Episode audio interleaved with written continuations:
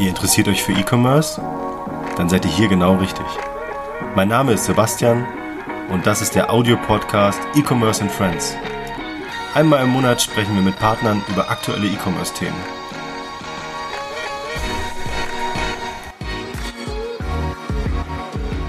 Heute zu Gast Timo Hoffmann, Head of Partnerships Dach bei Agicap Deutschland.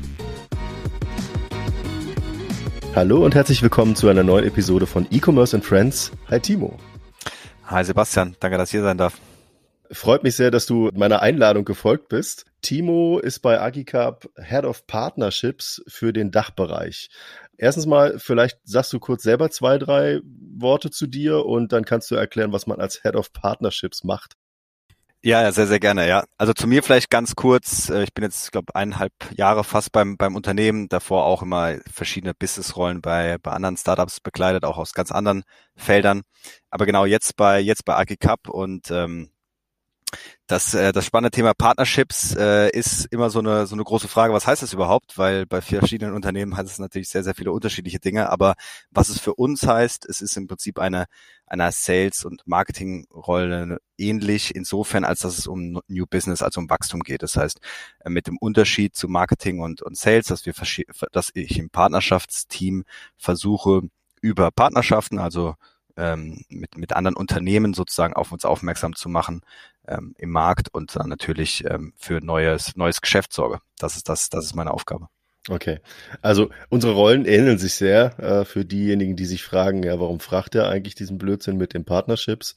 Äh, letztendlich bin auch für Partnerschaften bei Bilby verantwortlich und mache halt diesen Podcast, weil es Spaß macht, weil man immer wieder coole Leute kennenlernt und natürlich, um euch auch ein bisschen zu zeigen, ähm, welche Kooperationen, welche Partnerschaften wir so eingehen und was die so an Mehrwert mitbringen.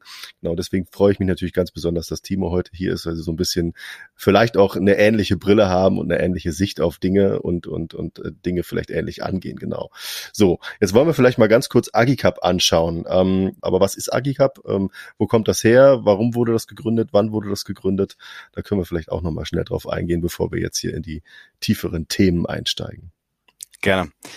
Agicap ist eigentlich ein, ein, französisches Unternehmen, was auch, glaube ich, ein bisschen den, äh, den Namen erklärt. Äh, wir versuchen es in Deutschland so äh, deutsch auszusprechen, wie es geht, aber eigentlich Agicap.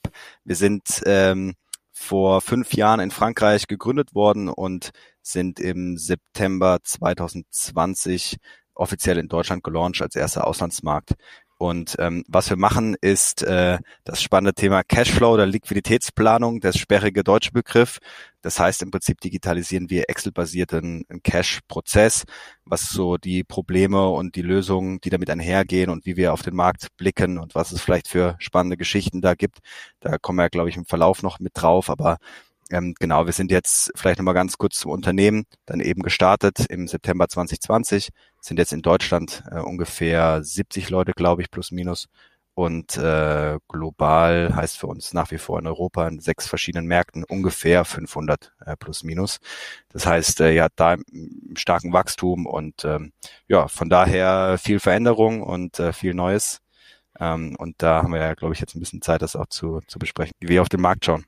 500 Mitarbeiter insgesamt oder über 500 Mitarbeiter ist schon eine Hausnummer. Darf man erfahren, was ihr so an Jahresumsatz macht? Ist das, ja. das Fragen, Fragen darf man schon. Ähm, Aber es gibt keine Antwort. Ja, man darf nicht, äh, man darf nicht kommunizieren. Das ist ja immer okay, so die, die Standardantwort. Ähm, das liegt einfach daran, dass wir Venture Capital finanziert sind und ähm, das natürlich dann interner sind. Ich versuch's halt mal. Ne? äh, nee, aber ja. total spannend. Äh, ich wusste tatsächlich auch nicht, dass es, dass ihr ursprünglich aus Frankreich kommt. Agicap klingt auch irgendwie ein bisschen netter als Agicap, klingt nicht so hakelig. Das stimmt, ja. Genau. ähm, äh, du meintest äh, Liquiditätsplanung, Cashflow ähm, auf Basis von Excel. Ähm, ich höre ich hör Excel und dann klingeln mir ehrlich gesagt die Ohren. Ähm, wie kann ich mir das vorstellen? Ihr habt irgendwie ein Excel-Tool gebaut oder ihr, ihr, ihr gebt die Möglichkeit für Kunden, dass sie mit Excel arbeiten und das dann irgendwo reinkippen oder wie ist das? Es ist ein bisschen anders. Also ähm, da habe ich mich vielleicht ein bisschen unklar ausgedrückt. Was unser Pitch im Wesentlichen ist, dass wir Excel ersetzen. Also ähm, okay, verstehe. Die, Gut. Die Idee ist äh, genau. die Idee ist nicht, das neue Excel zu bauen. Äh, das Excel funktioniert, glaube ich, schon ganz gut für verschiedene Use Cases, sondern die Idee ist tatsächlich Excel Excel für diesen Use Case abzuschaffen. Ähm, das das ist so ein bisschen unser unser Pitch. Ähm, Und ja, das machen ja verschiedene, sag ich mal, Software-Startups, äh, die im KMU-Bereich unterwegs sind, ähm, äh, suchen sich einen, einen Use Case raus und digitalisieren den. Und unser Use Case ist eben jetzt, Stand jetzt, wir entwickeln uns auch äh, toolseitig weiter, aber wirklich ganz spitz äh, Liquiditätsplanung. Und das ist natürlich für verschiedene Branchen eben dann sehr, sehr interessant im KMU-Bereich. Das heißt also, ihr seid dann nicht festgelegt auf eine Branche, sondern ihr sagt, das ist eigentlich total Wurst. Ähm, wichtig ist, dass es irgendwie einen Ausgangspunkt gibt und man weiß, wo man hin will und dann schaut, wie man das Ganze finanziert. Ähm, ja, richtig, genau. Natürlich hast du bei der Liquiditätsplanung, ähm, sag mal, Fokusbranchen, die, sag ich mal, einfach einen höheren Bedarf haben, auf Liquidität zu schauen. Und deswegen ähm, ist für uns zum Beispiel der E-Commerce oder Commerce oder Handel im Allgemeinen einfach ja, ich würde sagen, die, die Top, Top 1 Branche, denn äh, du hast im Prinzip zwei Dinge. A, du hast äh, jetzt gerade einen hohen Aufwind auch erfahren und du hast natürlich, sag ich mal, eine hohe Cash-Bindung. Das heißt, du musst ja Produkte kaufen, da musst du Marketing, äh, Budget allokieren und so weiter und so weiter. Und das musst du ja alles tracken und schauen, dass das mit deinen Wachstumsplänen, die du hast und Ambitionen, dass es auch machbar und realisierbar ist. Und das, ähm, da kommt halt die Liquiditätsplanung ins Spiel, weil das ist das Instrument, mit dem, mit, mit, mit diesem Mann genau diesen Prozess dann überwacht. Und wie kann ich mir das genau vorstellen? Also ähm, ich habe verstanden, in welche Richtung das gehen soll, also äh, sozusagen Sprit für das eigene Wachstum sozusagen äh, vorrätig zu haben und ähm, das irgendwie auch dauerhaft nutzen zu können. Ähm, wenn ihr jetzt einen neuen Kunden habt, also müssen jetzt noch nicht auf einen speziellen Kunden eingehen, aber wenn ihr einen neuen Kunden habt und der sagt, okay, keine Ahnung, ich bin Händler, ich mache sechs, siebenstelligen Umsatz im Jahr, ähm, wachse aber extrem stark und ähm, versuche das immer alles zu reinvestieren. Was könnt ihr für mich tun? Weil irgendwie komme ich da an meine Grenzen. Was passiert dann?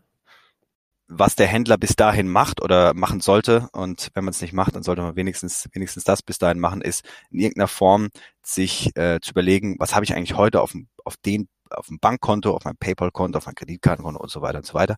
Was habe ich da eigentlich, was liegt da drauf? Und was brauche ich eigentlich für, also wie ist mein Bestand heute und was brauche ich eigentlich für die kommende Zeit? Das heißt, ähm, ich muss irgendwie Gehälter zahlen, wenn ich nicht alleine bin oder äh, mir ein Gehalt auszahlen. Ich habe irgendwie Mieten, ich habe natürlich dann alles, was mit dem Geschäft zusammenhängt, Marketing Expenses, muss meine Ware vorfinanzieren etc. Das heißt, die, man muss sich überlegen, wo stehe ich heute und wo will ich hin? Was sind meine Ziele? Aber wie komme ich eigentlich zu diesen Zielen? Das ist ja dann die, die spannende Frage.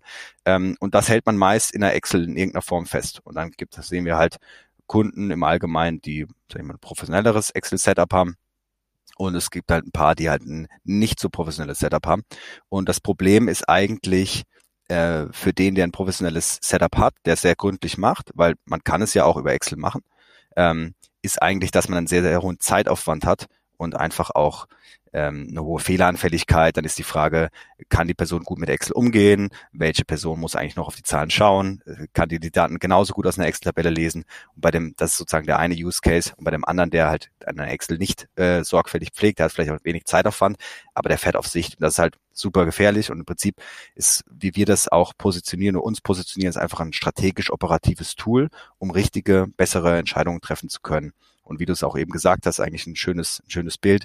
Das heißt, man ist irgendwie das, das Blut in den, den Adern des Unternehmens oder wir, wir schauen, dass, dass das Unternehmen halt ein Tool hat, um finanziell gesund, nachhaltig zu wachsen oder überleben zu können. Das ist eigentlich so der wirklich der der der Mehrwert ähm, beziehungsweise die Problemstellung erstmal, die der Kunde natürlich dann empfindet und hoffentlich sind dann wie, wie natürlich das Tool, das halt diese Probleme auch für den Kunden lösen kann. Und inwiefern, also das die die Frage stelle ich mir halt gerade. Ne? Also ab welchem Punkt, unabhängig jetzt mal von dem, was ich gerade gesagt habe, ich habe jetzt den und den Umsatz und ich habe irgendwie Wachstum, klingeln denn bei den, also gibt es über, überhaupt aus deiner Sicht Unternehmer, die so ein, ich sag mal, Excel-Setup nicht haben?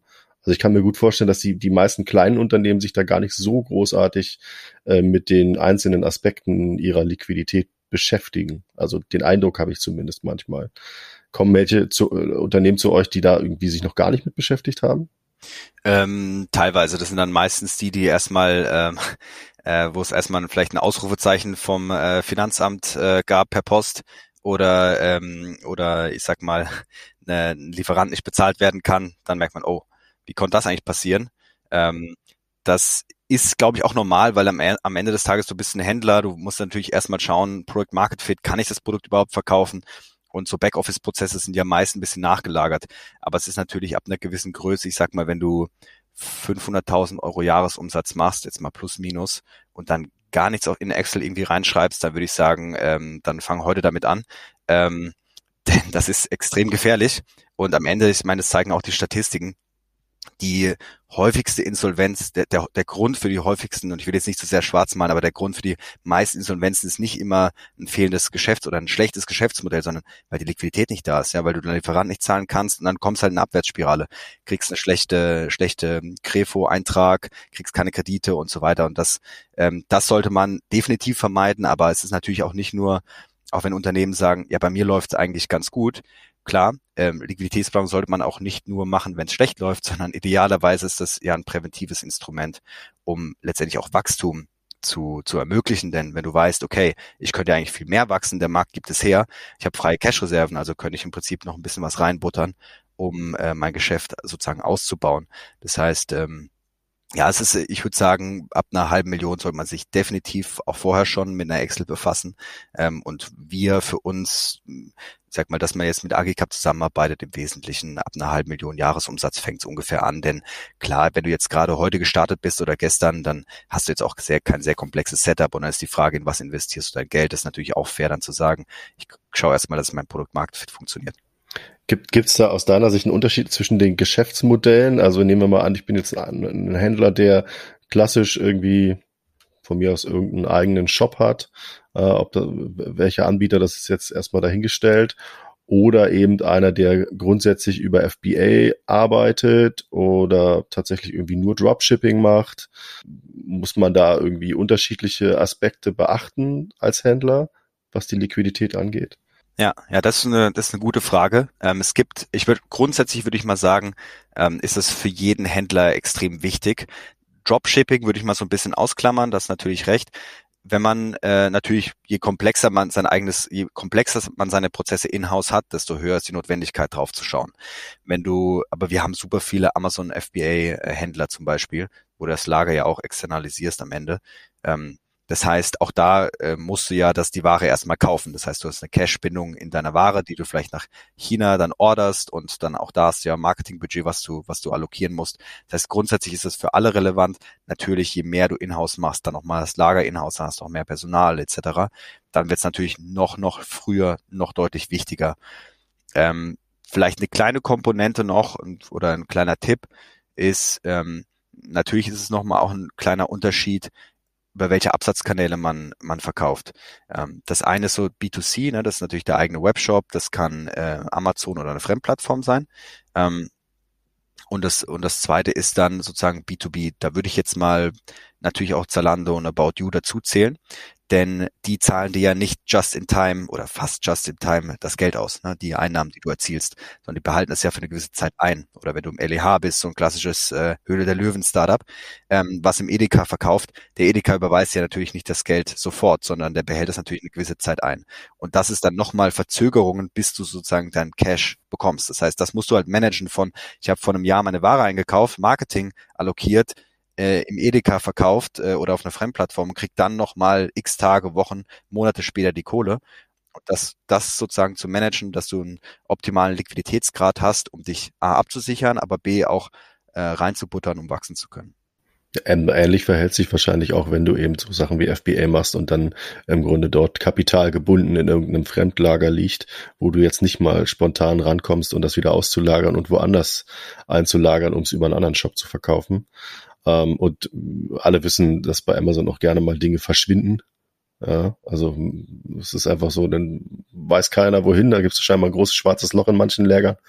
Ähm, ja, wie, also da muss man, also das sind ja keine Sachen, die man wirklich planen kann. Oder plant man dann einfach einen Prozentsatz Verlust ein, der bei solchen Geschäftsmodellen äh, vorkommen kann, was die Ware angeht, oder?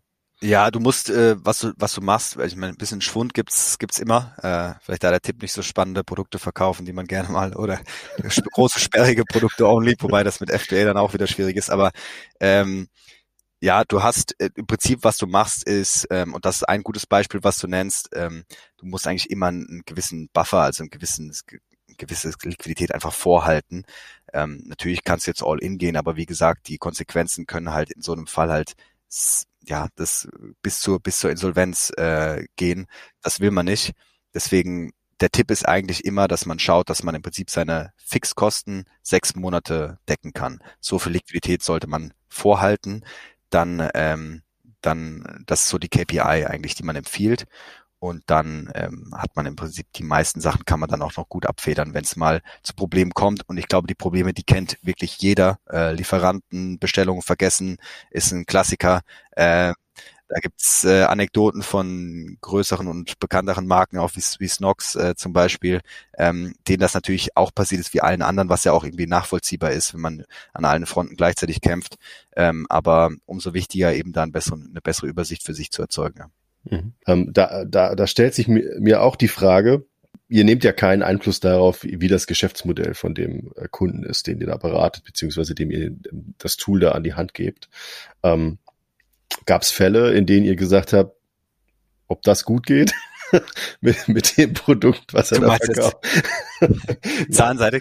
ähm, ja, das ist, glaube ich, das Coole bei uns, äh, dass man wirklich über alle Branchen hinweg, äh, einmal im Commerce natürlich die äh, wildesten Produkte auch irgendwie äh, mit den wildesten Produkten konfrontiert wird, aber natürlich dann auch andere Geschäftsmodelle. Was halt sehr, sehr cooles Learning auch für uns ist, was es alles so gibt und wie man äh, Geschäftsmodelle bauen kann. Grundsätzlich ähm, ist das Tool oder auch Excel am Ende, ähm, sind ja erstmal branchenagnostisch und bei der Cashflow-Planung, ähm, deswegen konnten wir auch so gut internationalisieren, es ist weder reguliert ähm, und es ist im Prinzip wirklich Cash in, Cash out und das ist für jedes Unternehmen am Ende des Tages das Gleiche. Äh, nur die Geschäftsmodelle funktionieren anders und dann gibt es eben mehr oder weniger großen, große Anforderungen ähm, oder, oder Bedürfnis, ähm, das Cash dann deutlich besser zu tracken. Und was man eben machen kann, natürlich die Geschäftsmodelle bestimmen im Prinzip, wie im Prinzip deine Planungslogik aussieht. Ja, wenn du kein Lager hast, dann äh, hast du natürlich ganz andere Positionen und das muss halt logisch. Excel kann das ja sowieso, ist ja ein, sag ich mal, ein voll individualisierbares Tool, aber natürlich muss das auch dann Cash-Flow-Planungstool wie Agicap muss das natürlich auch abdecken können. Das sind die Unterschiede von Branche 1 zu Branche 2 oder Geschäftsmodell 1 zu Geschäftsmodell 2. Ansonsten die Logik, Bankkonto rein, raus, das, äh, das haben wir, glaube ich, alle. Ähm, du hast jetzt gerade nochmal ähm, Excel angesprochen. Also es gibt ja dieses, dieses unglaublich nervige Video vor irgendwelchen YouTube-Videos, wo die sagen, ja, äh, du hast bestimmt ein Excel-Tool für deine Immobilienfinanzierung schon gebaut, wir haben ein besseres und bla und ne, deswegen bei Excel schüttelt's mich meistens. Wie sieht denn das bei euch aus? Also wie kann ich mir das vorstellen? Ähm, ihr sagt, ihr löst Excel Art, das heißt, es ist ähm, cloud-basiert, ja, würde ich jetzt mal sagen. Äh, der Kunde hat einfach einen Account, kann sich da einloggen und hat dann eine Übersicht. Wie richtet ihr das ein? Zusammen mit dem Kunden muss er das selber machen. Wie tief geht er sozusagen in, in dessen Geschäftsmodell ein? Kann er da irgendwelche Zahlen schon vorher eingeben? Ähm, vielleicht kannst du das kurz erklären. Gerne. Wenn ich, wenn ich, wenn ich so frei sein darf, Sebastian, würde ich vielleicht noch einen Schritt äh, zurückgehen, um dir dann deine Frage zu beantworten. Ähm, was sind eigentlich die Bestandteile in der Liquiditätsplanung? Weil das äh, sozusagen führt uns dann auch zu deiner Frage hin. Ähm, unabhängig davon, ob du es jetzt bei AGCAP, bei Excel oder sonst wie machst, ähm, gut, im Wesentlichen sind es dann die zwei Optionen, die man hat. Ähm, was macht man bei der Liquidplanung? Erstmal schaust du dir an, äh, dein Bankkonto, ne? also dein, im Prinzip dein Kontoauszüge für alles, was du so hast, Kreditkarten, PayPal etc überall, wo im Prinzip äh, Zahlungen letztendlich reinlaufen. Das nennt man Ist-Werte. Das heißt, alle Kontoauszüge kommen dann in, in wenn bei AGCAP angebunden und bei Excel muss man es natürlich dann manuell dann in irgendeiner Form verarbeiten. Das heißt, das ist schon mal der eine Teil, wo stehe ich bis heute. Dann hat man im Prinzip seine ähm, Ein- und Ausgangsrechnungen, die man in irgendeiner Form managt. Das sind dann sozusagen zukünftige, wenn die noch offen sind, dann zukünftige Zahlungen. Und man hat irgendwie einen Jahresplan, Wochenplan, wie auch immer, seine Ambitionen für das kommende Jahr. Das heißt, man hat irgendwie eine Planung. Es gibt diese drei Bestandteile. Und ähm, bei Agicap ist es eben so, dass man ähm, bei uns reinläuft, sage ich mal, wenn man sich für das Tool interessiert. Das heißt, man hat halt, wie, wie man es von vielen anderen Tools eben kennt, ist ein SaaS, SaaS-Lösung. Das heißt, ähm, du hast halt einen Online-Account, kommst bei uns rein und ähm, kannst im Prinzip diese Teile dann, äh, diese einzelnen Teile dann einstellen, planen beziehungsweise ähm, die notwendigen Integrationen auch selbst vornehmen. Ähm, was wir, das bedeutet äh, im konkreten Fall, um wieder auf diese drei einzelnen Teile zu gehen, man kann eben die ganze Bankkonten, PayPal-Konten etc., Stripe, was man sonst noch so hat, bei uns anschließen und dann laufen die Transaktionen dann vollautomatisch rein. Das ist ein Prozess von wenigen Minuten, äh, zumindest der Anschluss. Ähm, dann hast du natürlich, wenn du ein Tool hast, wo Ein- und Ausgangsrechnungen reinlaufen, kann man das genauso anschließen im Regelfall wenn es kein krasser Exot ist. Und dann hat man in einer gewissen Form eine Planung, die man dann auf historischen Werten, die man hereingeladen hat, dann im Prinzip so eine Autoprognose nach vorne modellieren kann. Ähm, Und das, so macht man das. Ähm, viele schauen sich das an. Was bei uns vielleicht noch ein bisschen die Besonderheit ist, bei unserem Tool oder bei unserem Geschäftsmodell ist, dass wir eben nicht nur, sag ich mal, ein Produkt und Produktmarketing haben im Self-Service, sondern man kann das schon auch alleine rein, aber wir, sag ich mal, wir begleiten diesen Prozess. Ist es überhaupt das richtige Tool? Wie muss ich das richtig einstellen, ähm, bin ich bereit dafür Geld zu zahlen, den Prozess begleiten wir unverbindlich. Ähm, das heißt, wir haben halt eine Salesperson, die mit dir abklopft, wo stehst du denn gerade, was machst du, was im Geschäft äh, bewegst du dich, was hast du denn für Integrationen? Und dann wird eben besprochen, wie kann man das abbilden. Die meisten Kunden testen das ein paar Tage. Und dann äh, bespricht man sich, okay, hm, ist das was für dich? Willst du im Prinzip mit uns, willst du Kunde von uns werden, unter welchen Bedingungen, Commercials etc wenn man das dann, ähm, dann hat man mei die meisten, gerade im E-Commerce, haben dann so ein, sag ich mal, ein sehr rudimentäres Setup. Ähm, und was wir dann machen, wenn es eine Kunden, zu einer Kundenbeziehung kommt, ist, dass wir, wir haben ein Onboarding-Team und die bauen das dann halt nochmal im Detail, in der Detailtiefe auf, weil du dann viele Eventualitäten, diese ganzen Steuerthematiken, die ganzen lästigen Sachen, ähm, die sind halt immer auch von Unternehmen zu Unternehmen individuell, deswegen, und deswegen fahren wir eigentlich dieses Modell, weil ähm, am Ende kann man viel falsch machen auch und wir haben natürlich jetzt mit 5000 Kunden auch eine gewisse, einfach ein gewisses, ja, gewisses Know-how, wie man das ordentlich aufbaut und dass wir auch gewährleisten können, dass die Automatisierung greifen, die wir ja versprechen, auch logischerweise mhm. und dass man eben dann auch mit den ganzen Steuerthematiken sich da kein Eigentor schießt. Okay, also ich habe ich hab verstanden, ihr begleitet den Prozess, ähm, zusammenfassend, so ein bisschen zumindest, ähm, und ihr habt eine entsprechende Prognose, die sozusagen auf historischen Daten basiert. Das kann man, glaube ich, so kurz ab, abgekürzt sagen, nehme ich mal an. Genau, ja. Genau. Ähm, was, was ich jetzt noch irgendwie äh, spannend fände, ähm, ihr habt Schnittstellen zu unterschiedlichen Lösungen, ja, mittlerweile auch zu Bilby, was ganz schön ist. Ich habe so ein paar Kundennamen gelesen, die die Bilby auch nutzen, beziehungsweise ähm, mal genutzt haben. Hm, vielleicht kann man das irgendwie anhand von einem Kundenbeispiel mal ähm, veranschaulichen, also so ein bisschen, wo kommt der Kunde her, was war so, sein Problem, wie lief sozusagen die, im weitesten Sinne, die Anbindung oder das Onboarding von dem Kunden ab. Du hattest vorhin Snox genannt.